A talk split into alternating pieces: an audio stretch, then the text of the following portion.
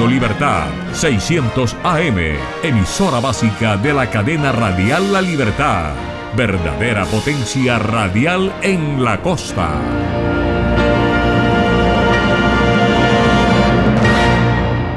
www.redradial.co La Radio Sin Fronteras. Este programa también puede escucharse como podcast en Spotify, Apple Podcast, Google Podcast o en nuestra página web www.redradial.co. Búscanos en tu plataforma preferida de podcast como Red Radial.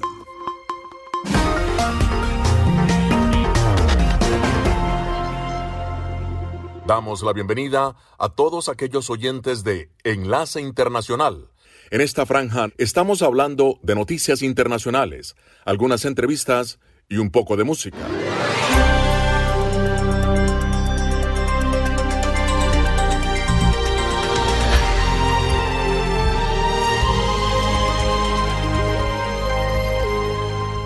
Hoy es miércoles, ¿cómo están ustedes? Esperamos que bien. Desde la sala de satélites les saluda Jimmy Villarreal para presentarles un recorrido por las noticias del mundo con nuestra señal internacional desde los estudios de La Voz de América con corresponsales propios en Estados Unidos, en Centroamérica y Latinoamérica. Bienvenidos sean todos.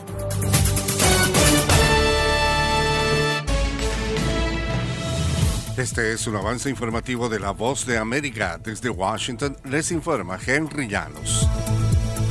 Nueva York y Washington siguen recibiendo indocumentados enviados desde Texas y Arizona. Nos informa Diva Lizette Cash. No, yo sí he escuchado que el gobernador de Texas es antimigrante. Pues. Así, el venezolano Darío Maldonado describe su idea sobre Greta Abbott, gobernador republicano de Texas y responsable de que casi 8.000 migrantes estén copando la infraestructura caritativa de Washington y Nueva York.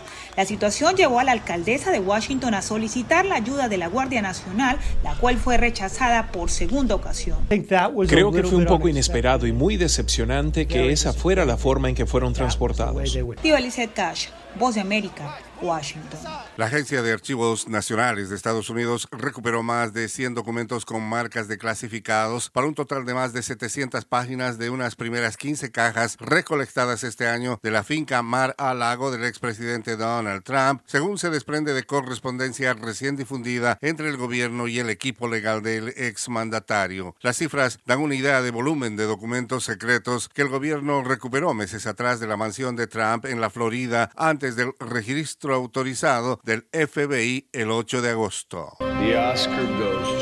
Acompáñenos de lunes a viernes con las noticias del mundo del entretenimiento, lo mejor del cine.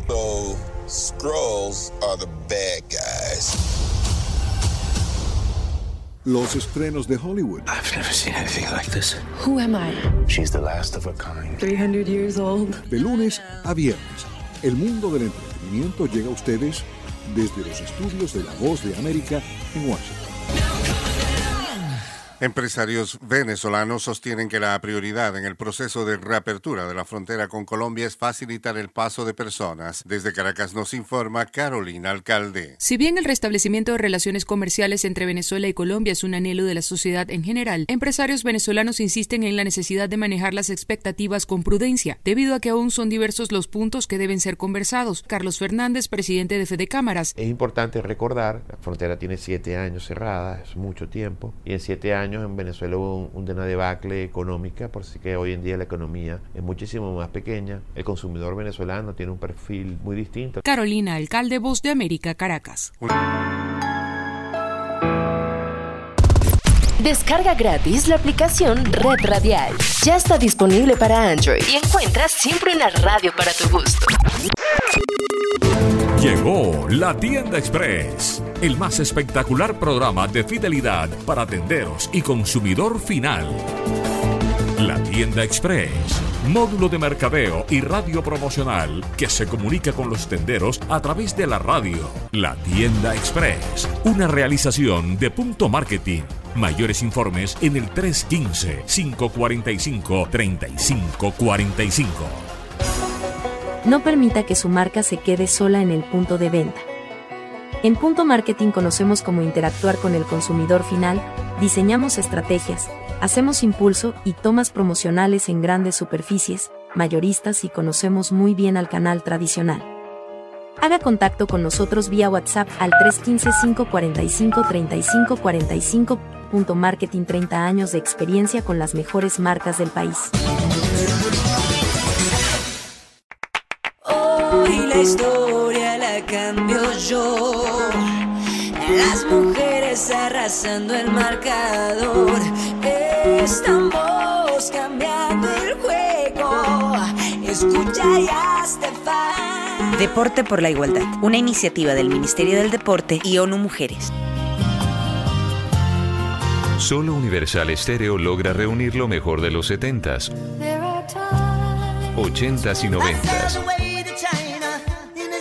Y todavía hay más para escuchar.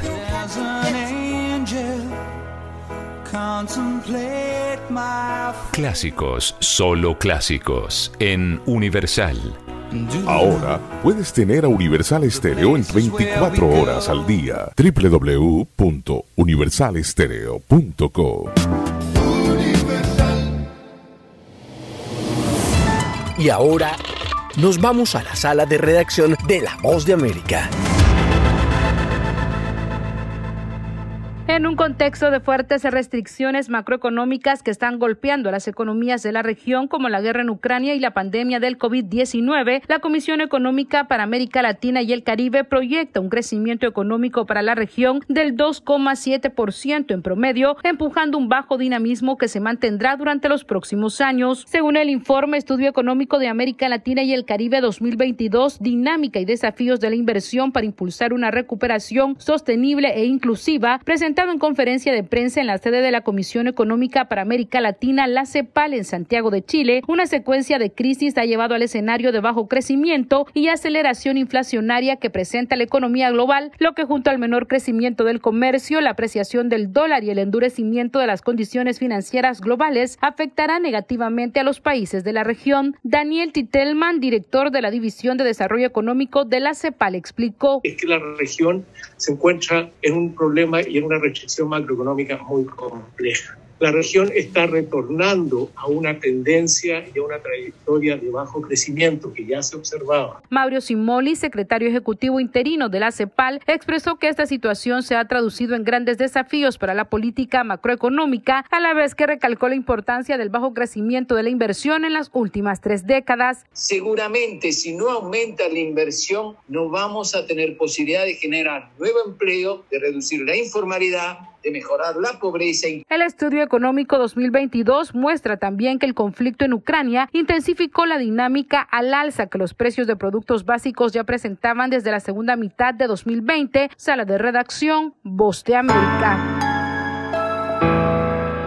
La administración Biden anunciaría hoy un nuevo paquete de ayuda adicional de aproximadamente 3 mil millones de dólares para entrenar y equipar a las fuerzas ucranianas para luchar en los próximos años. La agencia de noticias de Associated Press cita funcionarios gubernamentales para informar que el paquete financiará contratos para hasta tres tipos de drones y otras armas, municiones y equipos que pueden no estar en el frente de batalla durante uno o dos años en un anuncio que coincide con el Día de la Independencia de Ucrania y cuando se cumplen seis meses de la invasión rusa que derivó en una sangrienta guerra. El total del paquete de ayuda que se proporciona bajo la iniciativa de asistencia para la seguridad de Ucrania podría cambiar, pero no es probable que cambie mucho. Las autoridades dijeron que incluirá dinero para los pequeños drones Puma lanzados a mano, los drones de vigilancia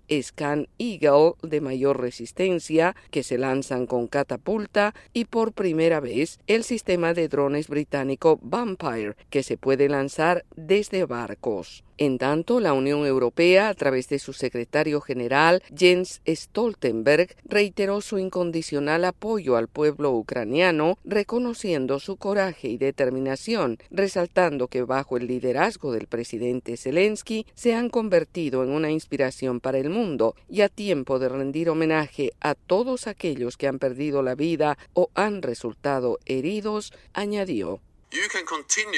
Cuenten con el apoyo de la OTAN durante el tiempo que sea necesario, como dejaron claro los líderes de la OTAN en nuestra cumbre de Madrid. Una Ucrania fuerte e independiente es vital para la estabilidad del área atlántica. Ucrania debe prevalecer y Ucrania prevalecerá. En su día de la independencia les deseo fuerza y éxito. Por su parte, el presidente ucraniano Volodymyr Zelensky dijo hoy a los ucranianos en un emotivo discurso grabado para conmemorar los 31 años de independencia que Ucrania renació cuando Rusia invadió el 24 de febrero y afirmó que recuperaría Crimea anexada y las áreas ocupadas en el este. Una nueva nación apareció en el mundo el 24 de febrero a las 4 de la mañana. No sino que renació, una nación que no lloró, ni gritó, ni se asustó, una que no huyó y no se rindió y no se olvidó, dijo Zelensky. Yoconda Tapia, Voz de América, Washington.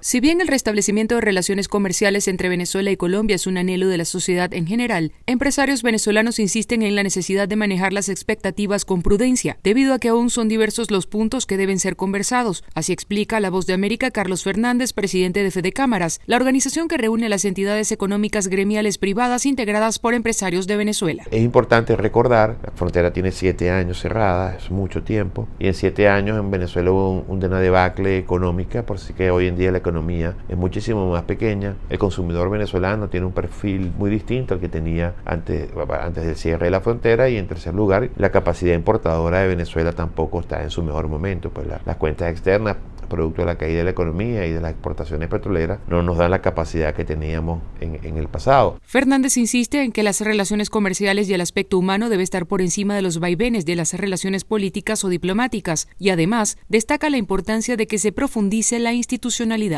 En la medida en que le demos una mayor profundidad a la institucionalidad, estamos seguros que va a haber mayor formalidad, que va a haber, digamos, mayor profundidad en el intercambio comercial, mayor estabilidad y seguramente también mayor equilibrio. Luego de que los presidentes de Colombia y Venezuela designaron nuevos embajadores e iniciaron un proceso de normalización de relaciones, la semana pasada funcionarios gubernamentales y empresarios de ambos países se reunieron en Cúcuta, donde el ministro colombiano de Comercio, Industria y Turismo, Germán Umaña, dijo que la frontera será reabierta en el corto plazo. Carolina Alcalde, Voz de América, Caracas. Se estima que más de medio millón de venezolanos habitan en el Ecuador. De ellos, un 62% han ingresado por caminos clandestinos y se encuentran de forma irregular. Información surgida en la última publicación de la Agencia de Naciones Unidas para los Refugiados, ACNUR. El gobierno ecuatoriano ha impulsado su plan de regularización para que puedan acceder a educación, planes de salud y un trabajo. El Ministerio del Interior promueve un registro a partir del primero de septiembre y deben cumplir algunos requisitos, entre ellos tener un pasaporte que puede tener hasta cinco años de haber vencido. Desde que se anunció esta amnistía a mediados de julio, varios de ellos han acudido al Consulado de Venezuela en Quito y Guayaquil. Pedro Sazone, encargado consular de Venezuela en Quito, señala que han recibido más de 15.000 aplicaciones para solicitar pasaporte. Igualmente, si incluimos a, a Guayaquil, pudiésemos estar hablando de 16.000 documentos entre ambas oficinas consulares. La mayoría de venezolanos han llegado al país huyendo de la situación de pobreza extrema, falta de trabajo y, en algunos casos, falta de alimento. Daniel Rueda, presidente de la Asociación Colibrí, que trabaja en la defensa de los derechos de los migrantes, puntualiza los problemas que enfrentan estas personas que no tienen papeles y pues eso ha complicado muchísimo pues su acceso a derechos, acceso a la educación, a salud, acceso a un trabajo y, ha complicado además pues eh, la forma de transitar en el país. Aunque esta medida abrirá oportunidades para la regularización, no todos podrán cumplir los requisitos entre ellos haber ingresado de manera regular por los pasos fronterizos. Otro de los requisitos es no presentar antecedentes penales. Giselle Jacome, Post de América, Quito. En un momento en el que Estados Unidos aún lamenta las más recientes muertes a causa de los tiroteos reportados en diferentes lugares de la nación, Una nueva encuesta demuestra el gran impacto que la violencia armada ha generado entre los estadounidenses, quienes, sin importar su orientación política, consideran que la violencia con armas de fuego ha aumentado en los últimos meses, por lo que esperan leyes más estrictas sobre el porte y la venta de este tipo de elementos en el país. La encuesta realizada por el Centro de Investigación de Asuntos Públicos NORC, la Escuela de Políticas Públicas Harris de la Universidad de Chicago y la agencia de noticias de Associated Press asegura que más del 70% de los estadounidenses desean que las leyes de armas sean más estrictas y vale la pena resaltar que al discriminar la población que apoya esta intención, casi la mitad son republicanos, la gran mayoría son demócratas y en muchos de sus hogares actualmente hay al menos un arma de fuego. La violencia armada se ha convertido en uno de los temas más sensibles para la sociedad estadounidense debido al creciente número de ataques, como el ocurrido en Buffalo, Nueva York, donde un tiroteo en un supermercado dejó 10 personas afroamericanas muertas. Otro episodio fue en Uvalde, Texas, donde 19 menores y dos maestros fueron asesinados por un hombre que irrumpió en una escuela elemental y luego en Highland Park, Illinois, el 4 de julio, donde un pistolero acabó con la vida de siete personas y dejó una gran cantidad de heridos que asistían a la celebración del Día de la Independencia. Estos hechos son algunos de los ocurridos durante los últimos meses y que han calado profundamente en la población en Estados Unidos, a tal punto que 8 de cada 10 personas en el país perciben que la violencia armada está aumentando en toda la nación y dos tercios de los encuestados creen que está aumentando en sus estados. Según el estudio, al menos la mitad de las personas a las que se les preguntó consideran que los altercados violentos también han aumentado en su comunidad.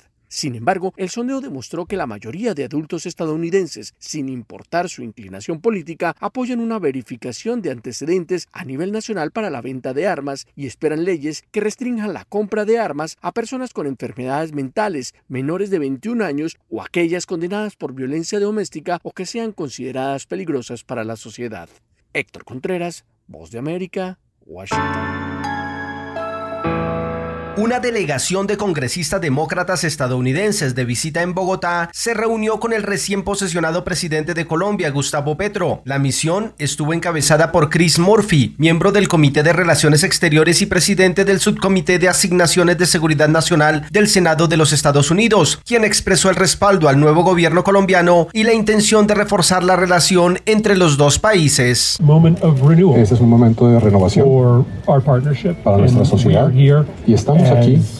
aquí como para apoyar la visión del presidente Petro y llevar nuestras recomendaciones a nuestros colegas en Estados Unidos. Entre tanto, el representante de origen latino, Jesús Chuy García, expresó su optimismo ante el cambio planteado en Colombia por el presidente Gustavo Petro. Donde la promesa de la paz, la promesa de el cambio y la promesa de prosperidad para todos los colombianos se pueda convertir en una realidad. Por su parte, la representante Cory Bush manifestó el interés de su país porque las promesas de equidad y reivindicación social para comunidades vulnerables como indígenas y afros se puedan consolidar. Aseguramos de que la equidad y la igualdad estén en el centro y la, y la equidad también sucede aquí en Colombia, no solamente aquí en Colombia, pero en los Estados Unidos también. Los legisladores estadounidenses se reunirán también con otros funcionarios del nuevo gobierno, miembros de la sociedad civil y líderes jóvenes con el objetivo de llevar inquietudes y propuestas al Congreso de su país que permitan fortalecer o cambiar algunas políticas para estrechar las relaciones entre los dos países en una era que calificaron como de renovación. Manuel Arias Naranjo, Voz de América, Colombia. Cientos de migrantes continúan llegando a diario a ciudades gobernadas por alcaldes demócratas como Washington, D.C. y Nueva York, en un esfuerzo del gobernador de Texas, el republicano Greg Abbott, que tiene como objetivo principal transferir responsabilidades directamente al presidente Joe Biden y alcaldes demócratas, en protesta por las políticas migratorias impulsadas por la administración Biden. Y ahora Texas está compartiendo su dolor con el resto del país.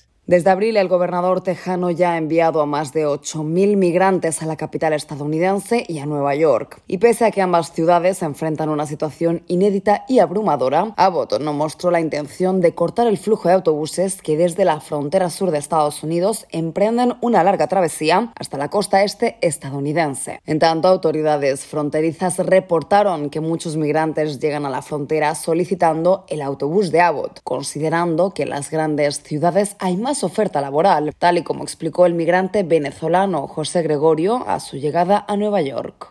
De Texas hace tres días nos trajeron para acá y escogimos Nueva York porque oportunidades de trabajo, más oportunidades de trabajo. Pero bueno, gracias a Dios llegamos.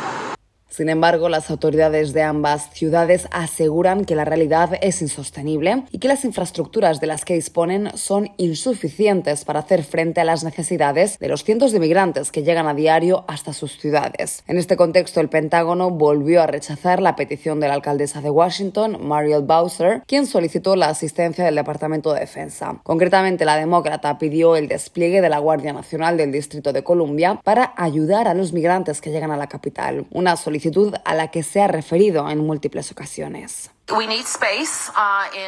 Necesitamos espacio y necesitamos que la Guardia Nacional se involucre, por lo que he pedido el despliegue de la Guardia mientras lidiamos con la crisis humanitaria que esperamos que se intensifique. Sin embargo, desde el Pentágono argumentaron que esta operación obligaría a las tropas a cancelar o interrumpir sus entrenamientos militares, una decisión que sería inapropiada y perjudicaría la preparación general de las tropas. Judith Martín Rodríguez, Voz de América. Cristina Fernández de Kirchner, actual vicepresidenta de Argentina, hizo una férrea defensa de sus decisiones de gobierno, dijo que no es una corrupta y que desde la oposición política le armaron un guion a los fiscales para llevarla a prisión 12 años e inhabilitarla para cargos públicos de por vida y también decomisar parte del patrimonio de sus exfuncionarios y empresarios con los que trabajó. Comienza una feroz campaña política y mediática. Empieza el juicio con esta ficción que relataron durante cinco días, durante cinco días, los fiscales, en lo cual yo estuve sentadita en Comodoro Pi, escuchando ese tipo de acusaciones que no eran acusaciones, eran una ficción, un guion, y bastante malo, por cierto, además de falso. Nada, absolutamente nada de lo que dijeron fue probado. Sin embargo, el fiscal Diego Luciani afirmó que existió toda una mecánica estatal para favorecer empresarios amigos, eliminar los controles y robarle mil millones de dólares al Estado argentino desde 2008. Necesitamos dejar en claro que se trata probablemente de la mayor maniobra de corrupción que se haya conocido en el país, en el cual los imputados, mediante una estricta división de roles, de manera sostenida en el tiempo, sustrajeron sistemáticamente fondos del erario. Desde el Congreso Nacional, los partidos de la oposición reaccionaron con dureza ante los alegatos de los fiscales, mientras los militantes kirchneristas salieron a las calles a defender a su líder. La diputada del PRO Patricia Bullrich señaló que se debe lograr una sentencia ejemplificadora.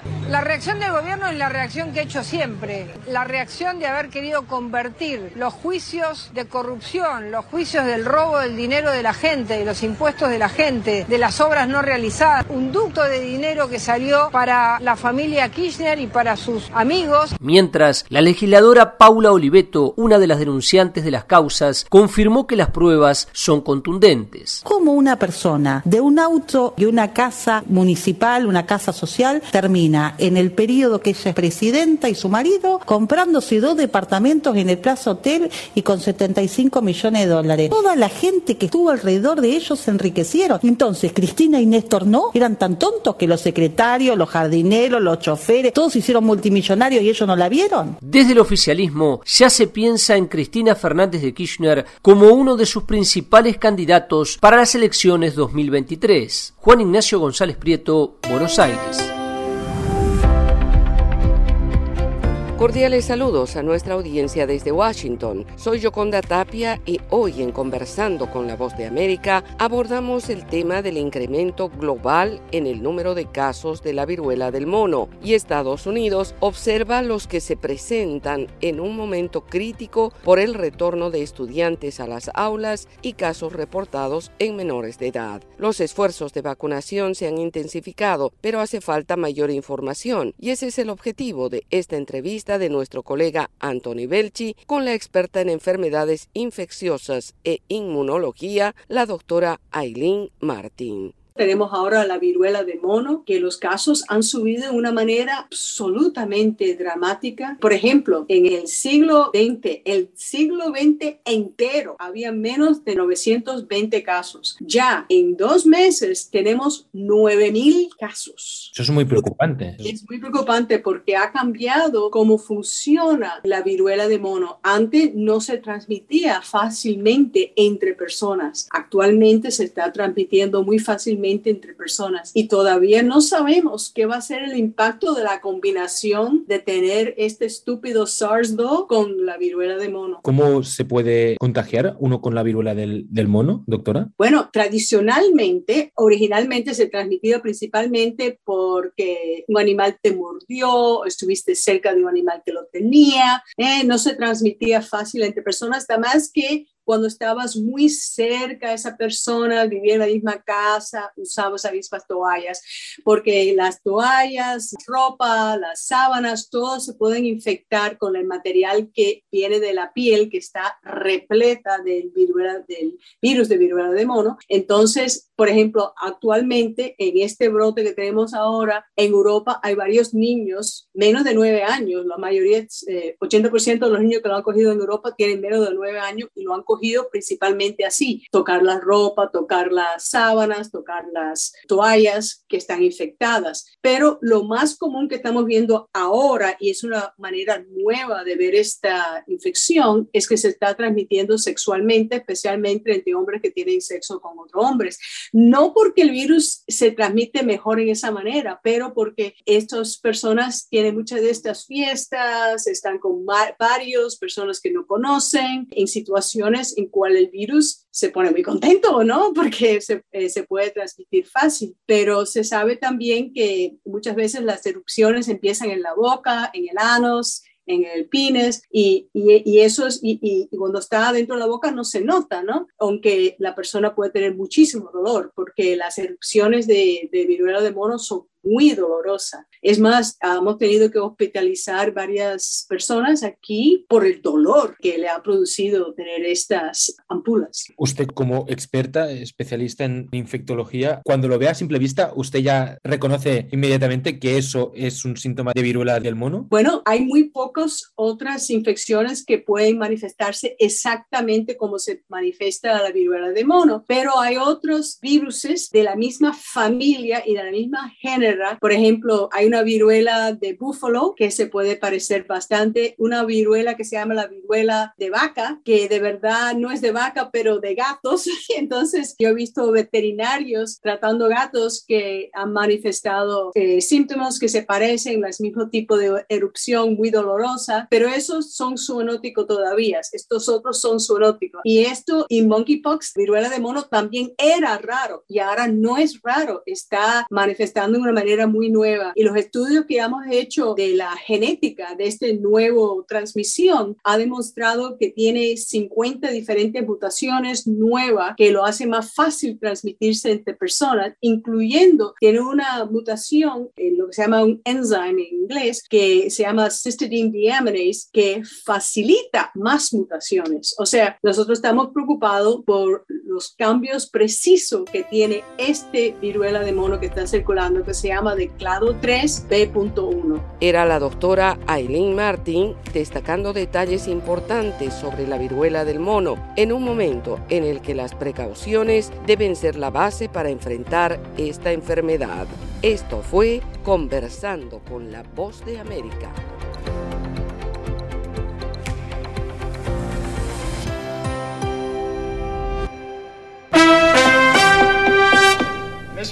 El 28 de septiembre se estrena en Netflix Blonde, película biográfica sobre Marilyn Monroe basada en el libro de Joyce Carol Oates. Blonde, rubia, la actriz de origen cubano Ana de Armas interpreta a Marilyn Monroe, Bobby Cannavale como el beisbolista Joe DiMaggio y Adrian Brody en el papel del escritor Arthur Miller. La actriz Julianne Nicholson será Gladys Pearl Baker, la madre de Norma Jean, que es el nombre de Marilyn. Ana de Armas actúa también en The Grey Man de Netflix y ha actuado en No Time to Die y Knives Out, en ambas junto a Daniel Craig. El tráiler de Blonde, ese que tienen al fondo, recrea momentos de la vida de Marilyn Monroe, quien actuó en películas como Niagara y fue inmortalizada en filmes como Goodbye Norma Jean y canciones como Candle in the Wind. DiMaggio también ha sido inmortalizado en canciones como Mrs. Robinson y no solo por sus contribuciones al pasatiempo favorito de Estados Unidos. Disney Plus anunció que el 8 de septiembre estrenará Pinocho, un proyecto del director y productor Robert Zemeckis y el actor Tom Hanks en el papel de Gepetto. También forman parte de la película Benjamin Evan Ainsworth como Pinocho más joven, Joseph Gordon-Levitt como Pepe Grillo, Jiminy Cricket, Cynthia Como el hada madrina y Lorraine Bracco como un nuevo personaje, Sofía la gaviota. La música que escuchamos es la de la película original de 1940. Siguen a escala nacional las conmemoraciones por el medio siglo de El Padrino. El 29 de septiembre, la película de Francis Ford Coppola con Marlon Brando en el papel principal se proyectará en el TD Pavilion de un local llamado The Man, ubicado en las afueras de Filadelfia, con la orquesta Philip Pops tocando en vivo la partitura de Nino Rota. Nino Rota también escribió música para películas de Fellini y Visconti. Más cerca en el tiempo, el sábado 27 de agosto, este sábado, tendrá lugar la exposición Fairfax Comic Con cerca de la capital estadounidense. Como invitados especiales estarán John Dark Morton, Boba Fett de El Imperio Contraataca y Jamie Cosley, dibujante del Star Wars Insider. Para quienes estén por aquí y quieran asistir, la Fairfax Comic Con será realizada en el Dulles Expo Center. Alguien dijo una vez que toda, que toda persona nacida después de 1980 debería tener en su playlist al menos una canción de REM. El comentario viene a la memoria porque en uno de los programas de la semana pasada despedimos con Shiny Happy People. Hoy la música de Rapid Eye Movement suena sobre todo en emisoras satelitales que colocan lo que ellas consideran es lo mejor en música de décadas anteriores. REM se formó en 1980 80 cuando su vocalista principal Michael Stipe, el guitarrista Peter Buck, el baterista Bill Berry y el bajista Mike Mills estudiaban en la Universidad de Georgia. Mi playlist de REM incluye Radio Free Europe, Don't Go Back to Rockville, el homenaje a Andy Kaufman, Man on the Moon y The Great Beyond. Alejandro Escalona, Voz de América.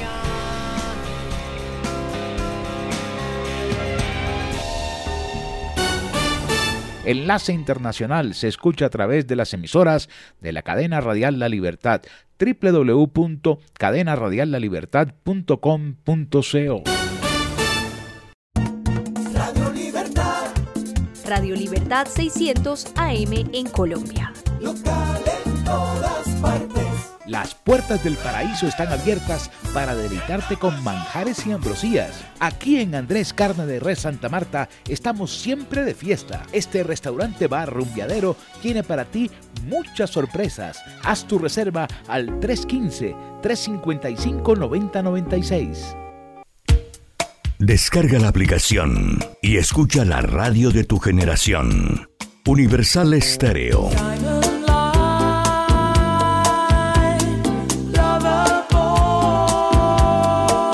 Mantenemos los clásicos de siempre e incorporamos los nuevos clásicos. Universal Stereo, la radio que te vio crecer.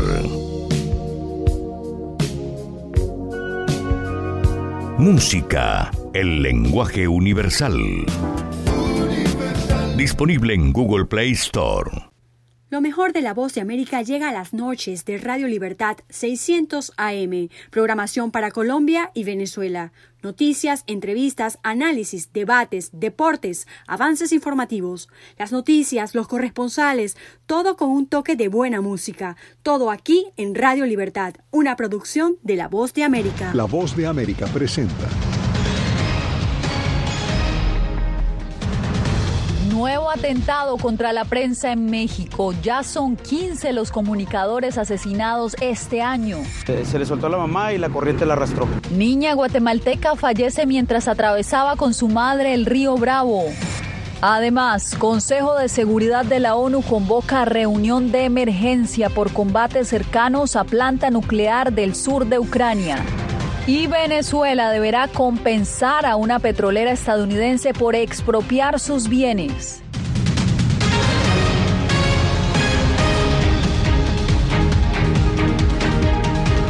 ¿Qué tal? Bienvenidos a El Mundo al Día.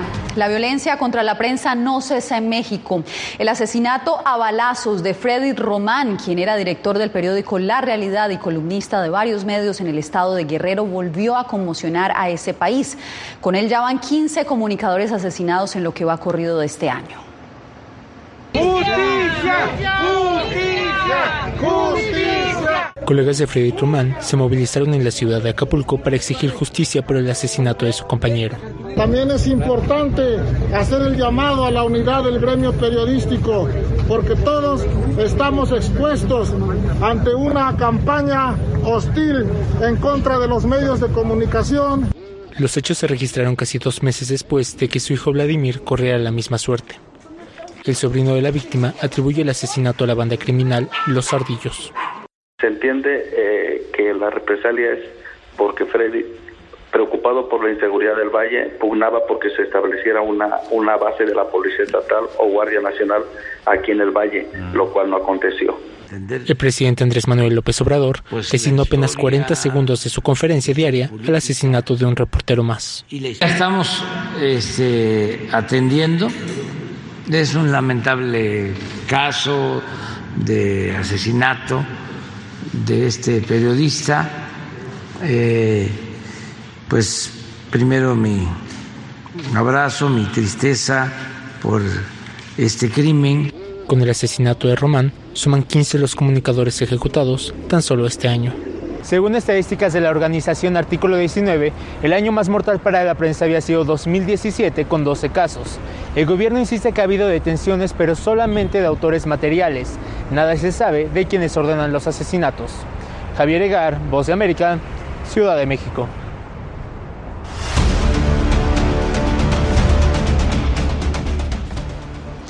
Migrar de manera irregular a Estados Unidos implica numerosos riesgos que muchas veces terminan en tragedia. El más reciente hecho es la muerte de una niña guatemalteca quien fue arrastrada junto a su madre por la corriente del río Bravo en el área del Paso, Texas.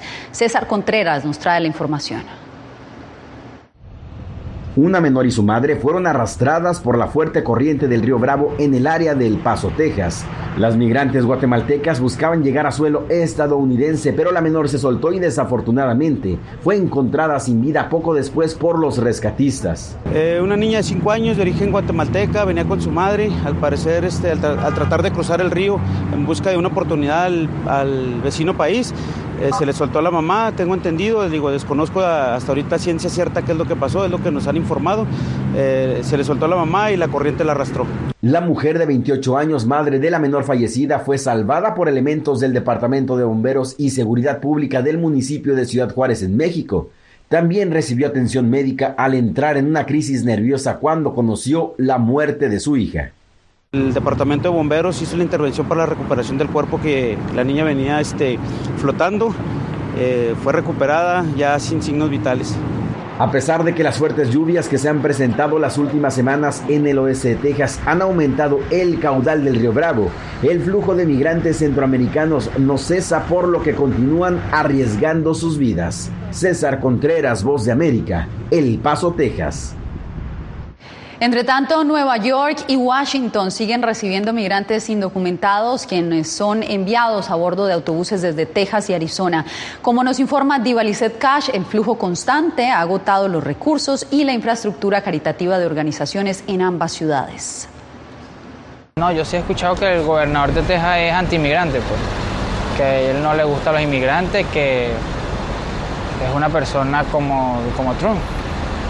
Así, el venezolano Darío Maldonado describe su idea sobre Greg Abbott, gobernador republicano de Texas y responsable de que casi 8.000 migrantes estén copando la infraestructura caritativa de Washington y Nueva York.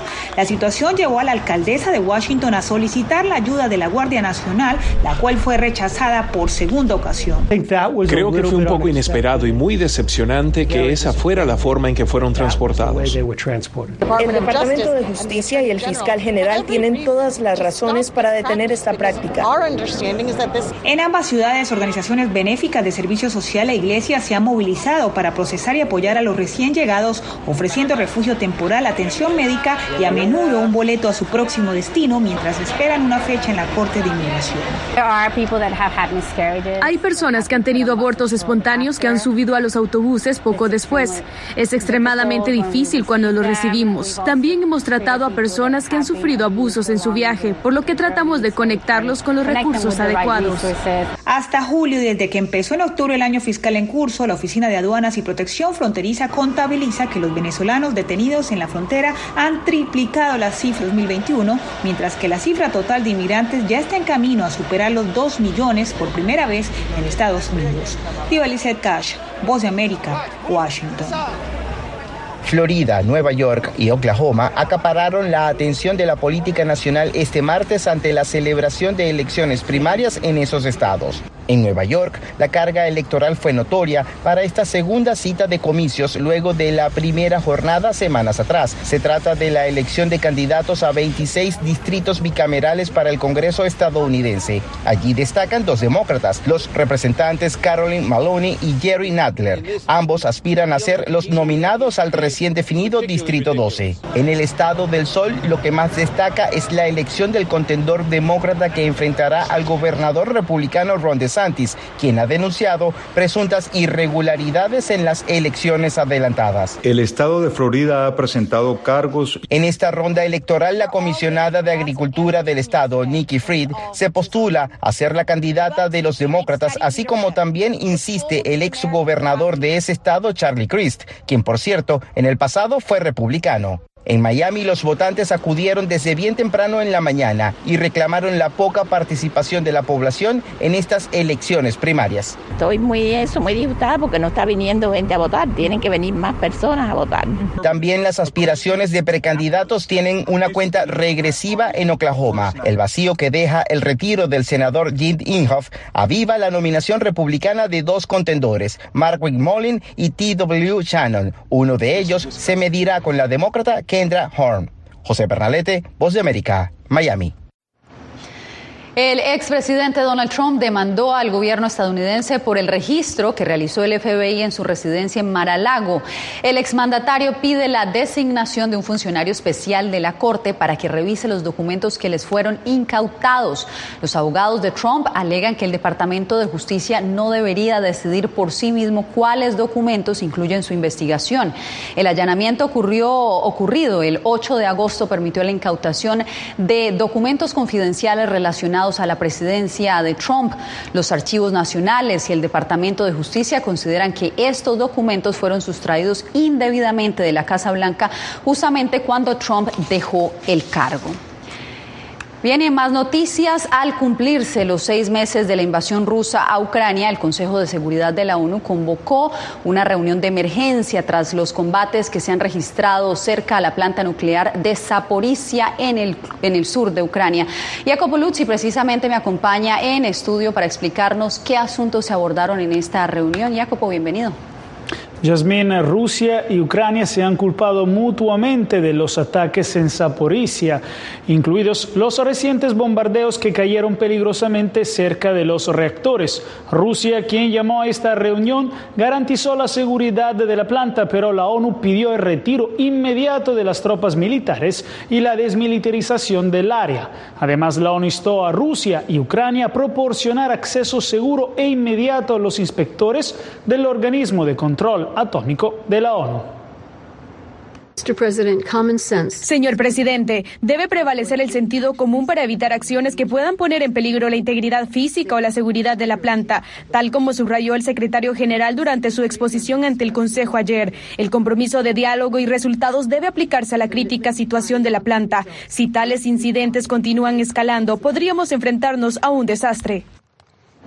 Los combates en torno a la planta nuclear se vislumbran como uno de los riesgos más graves, Yasmín, del prolongado conflicto que recordamos parece aún estar lejos de tener una conclusión. Este miércoles Ucrania marcará tanto su independencia del gobierno soviético en 1991 como los seis meses transcurridos desde la invasión de las tropas rusas. Una guerra aún sin un ganador, donde el futuro queda incierto. Kiev valientemente sigue resistiendo, lanzando también contraataques como el reciente en Crimea, mientras Moscú se queda enredado en un conflicto que pensaba ganar rápidamente. Nos gustaría restaurar nuestra integridad territorial. Necesitamos ganar en esta guerra y necesitamos volver no solo a nuestros territorios, sino también a nuestra gente. Entonces eso requiere más asistencia de seguridad, eso requiere más sanciones para Rusia, más asistencia para Ucrania. En entrevista con la voz, la embajadora ucraniana en Estados Unidos definió esta guerra como una lucha entre David y Goliat, donde el apoyo de los aliados es crucial. De hecho, Estados Unidos anunciará un nuevo paquete de armas por 3 mil millones de dólares para Ucrania por el día de su independencia. Esto cuando el Departamento de Estado cree que Rusia atacaría las infraestructuras civiles y gubernamentales de Ucrania en los próximos días. Por eso los ciudadanos estadounidenses deben abandonar Ucrania ahora por sus propios medios, si es seguro hacerlo, dijo el departamento. Presidente Volodymyr Zelensky de Ucrania prometió el martes que reaccionaría rápidamente con una respuesta fuerte si Moscú atacara la capital Kiev en los próximos días. Rusia también quiere responder, Jasmine, a los ataques en Crimea de la semana pasada. Jacopo, pues muchas gracias por este reporte y acompañarnos hoy en estudio. Bien, y usted quédese porque al volver les contamos por qué Venezuela le deberá pagar millones de dólares a una petrolera estadounidense.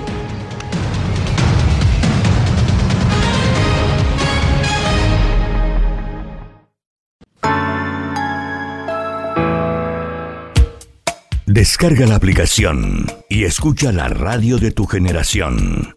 Universal Estéreo.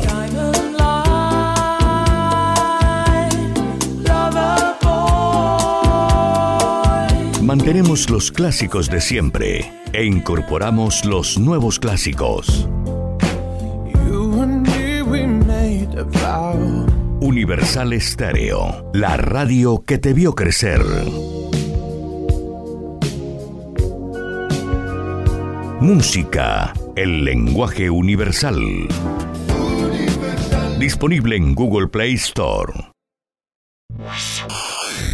Las noticias de Santa Marta y el Magdalena están en un solo sitio. Diario La Libertad del Magdalena y Ondas del Caribe, 840 AM.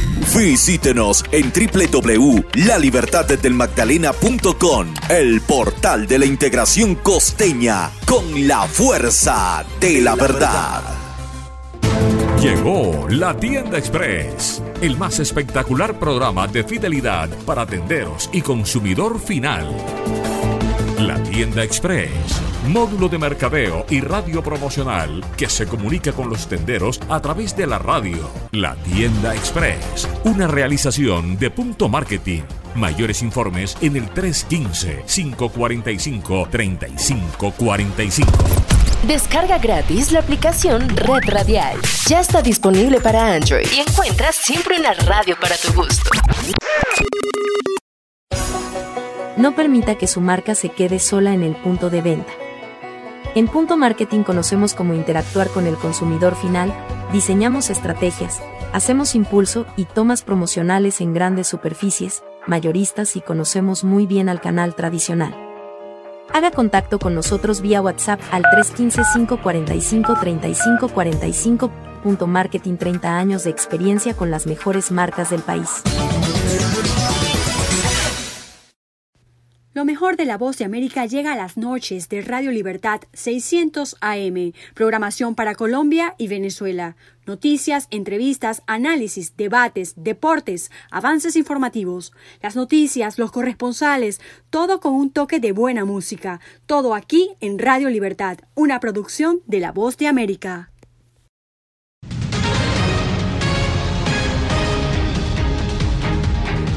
Venezuela deberá pagar 8.750 millones de dólares a la petrolera ConocoPhillips como compensación por haber expropiado sus activos en el país durante el gobierno de Hugo Chávez. Adriana Núñez Rabascal nos tiene los detalles.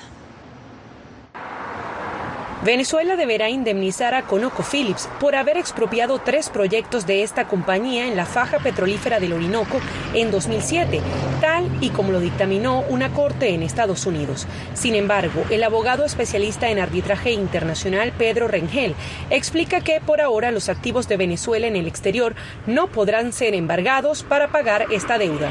Mientras estén vigentes las sanciones de la FAC, de la no es posible eh, ejecutar activos en el extranjero de las empresas del Estado venezolano. Pero independientemente de las sanciones, el jurista explica que la reparación corresponde a una sentencia que debe ser ejecutada. Y esas son decisiones definitivamente firmes contra las cuales no cabe ya más apelación ni más recursos. El gobierno de Venezuela respondió textualmente a través de un comunicado que con esta irrita e ilegal decisión se pretende consumar un paso de la intrincada trama de corrupción que facilite la entrega de los activos venezolanos a potencias extranjeras. El procurador especial de la oposición venezolana reveló a comienzos de mes que Venezuela enfrenta 201 juicios y arbitrajes en el extranjero. Esos litigios ponen en riesgo 40 mil millones de dólares en activos pertenecientes a la República. Adriana Núñez Rabascal, Voz de América, Caracas. 12 años de cárcel para la vicepresidenta Cristina Fernández de Kirchner pide un fiscal de Argentina en lo que catalogó como la maniobra de corrupción más grande que se haya conocido en el país. Según el fiscal Diego Luciani, Fernández habría defraudado al Estado y participado en un plan para desviar fondos públicos durante los dos mandatos, los dos mandatos que ejerció como presidenta entre los años 2007 y 2015. La exmandataria catalogó la investigación como un guion de ficción que además de bastante malo era falso. Volvemos a Estados Unidos porque el gobierno de este país asegura que trabaja en, silencio para recuperarlos a ciudadanos estadounidenses que se encuentran detenidos en Venezuela. Un funcionario del Departamento de Estado catalogó el asunto como de máxima prioridad. Jorge Agobián nos trae la información. La Casa Blanca enfrenta la presión constante de más de 60 familias estadounidenses cuyos parientes están detenidos en el extranjero incluyendo varios en Venezuela. Les puedo asegurar que estamos trabajando en estos casos como un asunto de máxima prioridad. Nuestro enviado presidencial especial para asuntos de rehenes, Roger Karsten, ha realizado un par de viajes a Venezuela para trabajar en estos casos y continuará haciéndolo en silencio en un esfuerzo por lograr avances. El mes pasado, después de que la estrella del baloncesto Britney Griner compareciera ante un tribunal ruso por cargos de drogas, la administración Biden perfeccionó su política de rehenes, permitiendo que las agencias impongan sanciones y prohibiciones de visas a actores estatales y no estatales que retienen a estadounidenses. Pero al mismo tiempo Estados Unidos ofreció a Rusia un intercambio de rehenes. En el caso venezolano, la Casa Blanca ha dicho que no está previsto el uso de fichas de cambio, a pesar de las sugerencias hechas por el gobierno de Nicolás Maduro. Aún así, evitan hablar sobre las negociaciones. No le hace ningún bien a sus casos, a sus posibilidades de pronta liberación si habláramos de ellos públicamente. El experto en estos temas, Philip Babbitt, resalta que el presidente debe tener confianza en sus negociadores, pero también debe ser consciente del riesgo de las concesiones. Si trata de forzar para recuperar a los rehenes con amenazas más drásticas o con concesiones más drásticas, realmente incluso si tiene éxito, hará las cosas más difíciles para Estados Unidos si se toman rehenes de nuevo en el futuro. El gobierno estadounidense creó recientemente el indicador de viajes bajo la letra D para sus ciudadanos, que indica los países donde pueden ser detenidos injustamente. Venezuela, Corea del Norte, Irán y Rusia están en la categoría. Jorge Agobián, Voz de América. Pausa y volvemos en minutos con más información.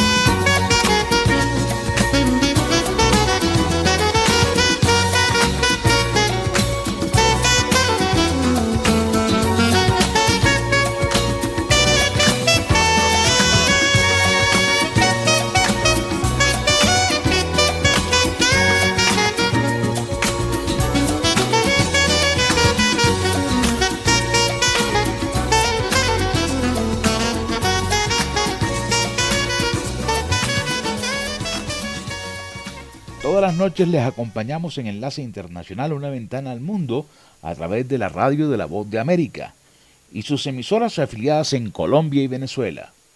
Enlace Internacional, una producción red radial.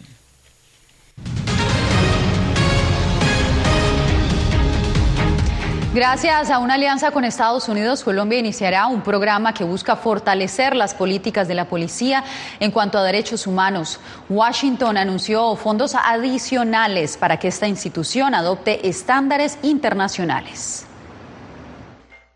Este apoyo económico uh, contribuirá sin duda alguna a construir el camino para que la población de este bello país pueda vivir con dignidad, paz, seguridad y prosperidad. En su visita al país andino, el subsecretario de Estado para Labores Antinarcóticos Todd D. Robinson anunció la entrega de 2 millones de dólares para sumar 10 millones de dólares destinados a apoyar la transformación de la policía de Colombia y precisamente uh, para promover los derechos humanos, pero también la justicia con el objetivo de proteger a poblaciones vulnerables. Además de esta donación, Colombia afianzó una nueva alianza con un programa de la Organización de las Naciones Unidas destinado a adoptar los derechos humanos como un principio institucional. Con el propósito de aumentar esa efectividad y legitimidad de las instituciones para proteger derechos humanos de la población y así promover una cultura de paz y convivencia. Por su parte, el nuevo director de la Policía de Colombia, Henry Sanabria, destacó que este acompañamiento de Estados Unidos y la ONU ha sido fundamental. Sobre todo en este enfoque en la protección de los derechos humanos y la creación del Centro de Estándares, que tal vez es el primero en Centroamérica y en América Latina. En el marco de este acuerdo se creará un centro integrado de información e investigación para la construcción de la paz. Jair Díaz, Voz de América, Bogotá. Y en Nicaragua, el gobierno de Daniel Ortega inauguró en la sede de la Organización de Estados Americanos lo que denomina la Casa de la Soberanía, creada para formar a estudiantes universitarios en doctrinas como el antiimperialismo. Donaldo Hernández nos presenta el informe hacemos formal la entrega de este edificio declarado de utilidad pública Así fue como la Procuraduría General de la República entregó el edificio de la sede de la Organización de Estados Americanos a la Universidad Nacional Autónoma de Nicaragua. Este lugar era un lugar donde funcionaba el Ministerio de Colonia que estaba al servicio del imperio yanqui, del imperio norteamericano. El edificio del organismo interamericano ahora se llama Casa de la Soberanía, donde estudiantes aprenderán conceptos como el antiimperialismo, soberanía, autodeterminación y otras doctrinas de la izquierda latinoamericana. Para que la juventud nicaragüense haga uso de este espacio para fortalecer esa formación, esos valores, esos principios que Nicaragua está construyendo Analistas como el ex embajador de Costa Rica en la OEA, Ricardo Lizano, coinciden en que la confiscación viola las normas más elementales de la diplomacia. El principal sostenedor de la OEA es el gobierno de Estados Unidos. Y esas edificaciones en todo país, en todo lugar, pertenecen a la OEA, no al gobierno de cada país. Sin embargo, el gobierno de Daniel Ortega defiende la confiscación bajo el argumento de que Nicaragua renunció a la Organización de Estados Americanos. Donaldo Hernández, Voz de América. Nos vamos a un breve corte, pero en minutos regresamos con más información de nuestra región aquí en el Mundo al Día. Enlace con la Voz de América también se puede escuchar como podcast en www.redradial.co. Descarga gratis la aplicación Red Radial. Ya está disponible para Android y encuentras siempre una radio para tu gusto. Lo mejor de la voz de América llega a las noches de Radio Libertad 600 AM, programación para Colombia y Venezuela. Noticias, entrevistas, análisis, debates, deportes, avances informativos, las noticias, los corresponsales, todo con un toque de buena música. Todo aquí en Radio Libertad, una producción de La Voz de América.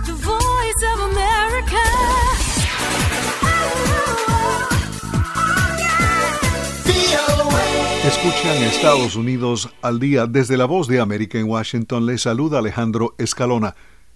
El demócrata Pat Ryan y el republicano Mark Molinaro compiten por un escaño vacante en la Cámara de Representantes en una elección especial que coincide con las primarias del partido que tienen lugar en el resto del estado de Nueva York, así como en Florida y Oklahoma. Los demócratas de Florida eligen a los candidatos del partido para enfrentarse a los dos principales republicanos del estado en noviembre, el gobernador Ron DeSantis y el senador Marco Rubio, quienes no enfrentan oponentes en las primarias. La representante estadounidense Val Demings lidera un grupo de cuatro demócratas que compiten para oponerse a Marco Rubio, la comisionada estatal de Agricultura Nikki Fried y el representante de Estados Unidos Charlie Crist son los principales contendientes en las primarias demócratas para gobernador. Las primarias de hoy se encuentran entre las últimas programadas antes de las elecciones del 8 de noviembre que determinarán el equilibrio de poder en la Cámara y el Senado en el periodo previo a las presidenciales de 2024. Desde la voz de América en Washington escuchan Estados Unidos al día el Departamento de Justicia de Estados Unidos inició una investigación de derechos civiles sobre la conducta de tres policías del estado de Arkansas que aparecen en un video golpeando a un sospechoso que estaba en el suelo frente a un establecimiento comercial. El Departamento de Justicia dijo que trabajará con la División de Derechos Civiles y el FBI para investigar el incidente ocurrido el domingo en Mulberry, una comunidad ubicada a 209 kilómetros al noroeste de Little Rock, la capital de Arkansas. Un video del incidente tomado por un transeúnte y compartido por las redes sociales y la televisión muestra a un policía golpeando a un sospechoso en la cara mientras sostenía su cabeza contra el pavimento y otro policía pateaba al hombre. Un tercer policía sujetaba al sospechoso en el suelo. El video concluye después de que uno de los policías ordena al transeúnte que dejara de grabar. El presidente de Estados Unidos, Joe Biden, estaría a punto de anunciar su decisión de condonar la deuda de préstamos estudiantiles. La pausa del gobierno en los intereses y pagos de los estudiantes debido al COVID-19 vence a fines de mes. La cancelación de la deuda estudiantil se ha convertido en una prioridad para muchos liberales y una que podría reforzar la popularidad del presidente antes de las elecciones legislativas de mitad de periodo de noviembre entre los votantes más jóvenes y con mayor educación que se inclinan por votar demócrata. El secretario de Educación, Miguel Cardona, dijo esta semana que en pocos días podría haber una decisión al respecto.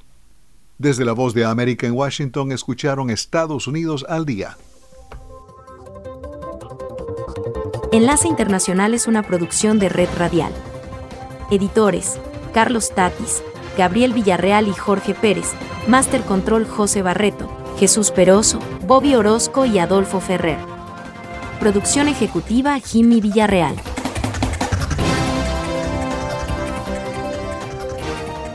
www.redradial.co La Radio Sin Fronteras.